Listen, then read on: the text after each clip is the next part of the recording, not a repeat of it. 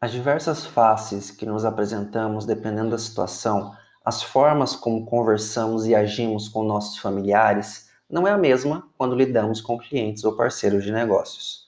Nos adaptamos às diversas situações ao nos apresentar de forma a melhor interagir com elas. As empresas podem muito bem dispor dessa ferramenta para suas campanhas.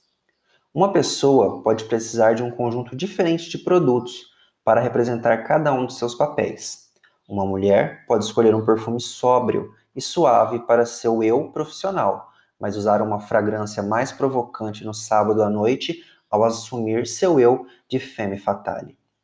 Algumas identidades, por exemplo, marido, chefe, aluno, são mais importantes para o eu do que outras, mas outras identidades por exemplo, fanático por carros, bailarino ou defensor dos sem-tetos, pode ser dominante em situações específicas. Uma poderosa e eficaz uso dessa representação vem com a adoção de avatares, que representam a personalidade das marcas, dando voz e aparência para os que as pessoas se identifiquem. A proximidade que é criada abre uma gama de ações benéficas às empresas, já que os consumidores podem interagir mais livremente com estas.